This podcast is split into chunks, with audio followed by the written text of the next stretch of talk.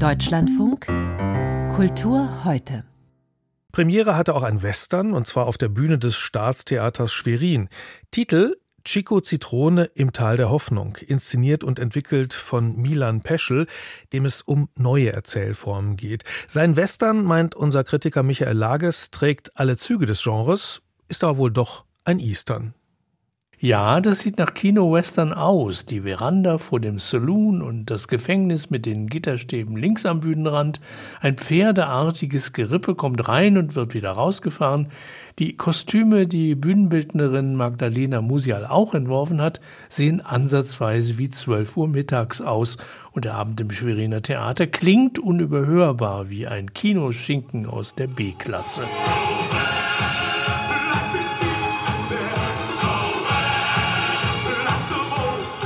Go West singt's aus den Lautsprechern und noch manch anderer uralt Song wird herbeizitiert.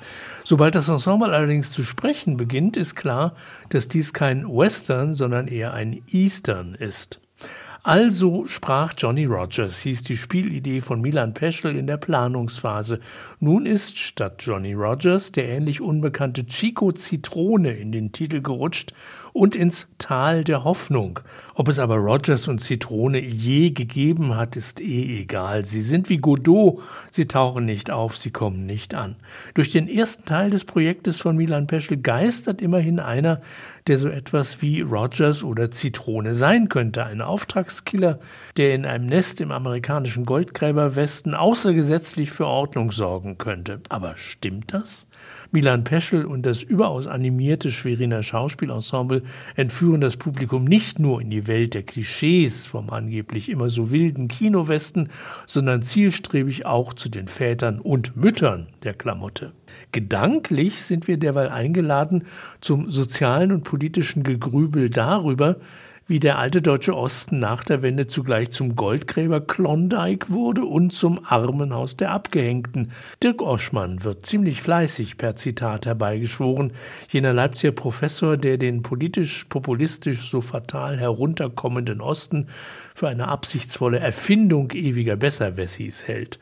Und noch eine Menge anderer Dichter und Denker rühren Milan Peschel und das Ensemble in die Worte, Gedanken und Buchstabensuppe. Im zweiten Teil werden später sogar ein paar Löffelchen Schiller und Wallenstein serviert, gemixt mit Erinnerung an Gojko Mitic, den Winnetou der DDR. Das Textgemisch ist wirklich abenteuerlich und kommt derart witzig und schnell daher, dass Nicht-Eingeweihte womöglich kaum mithalten können. Zumal Schauspielerinnen und Schauspieler zunächst mal eineinhalb Stunden so tun, als wüssten sie gar nicht, wen sie jeweils gerade spielen. Hinter den Rollennamen im Programmfaltblatt steht bei allen oder auch nicht ulkig. War Chico Zitrone tatsächlich immer nur die Zweitbesetzung für Johnny Rogers? Und ist die Bande, die da vor dem Saloon herumlungert, immer nur die Summe der Einspringerinnen und Einspringer für irgendeinen Godot, der wieder mal nicht pünktlich zur Vorstellung gekommen ist? Dass da alle acht in Begleitung des wunderbaren Bühnenhundes Captain Spock überhaupt den Überblick behalten, grenzt an ein Wunder. Ganz besonders professionell ganz Spock übrigens toter Hund spielen. Der Abend strotzt nur so vor derart schrägen Späßen. Nach der Pause geht's ein wenig konzentrierter zu und einer erzählt von womöglich wahrscheinlich eigenen Erlebnissen auf dem Weg durch die Theaterwelten. Und schließlich beschwören die vier Frauen im Ensemble, natürlich die, tatsächlich so etwas wie ein paar hoffnungsvolle Silberstreifmomente für den neuen Wilden Osten. Und jetzt stehe ich hier Gehe an der Gegenwart zugrunde und gebe doch die Hoffnung nicht auf.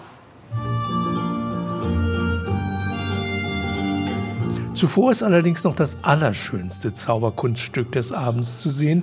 Videokünstler Jan Speckenbach lässt die realen Spieler der Aufführung, auch Hund Spock, durch Zitate aus originalen alten Westernstreifen wandern. Das ist extrem witzig und ein Trick zum Staunen.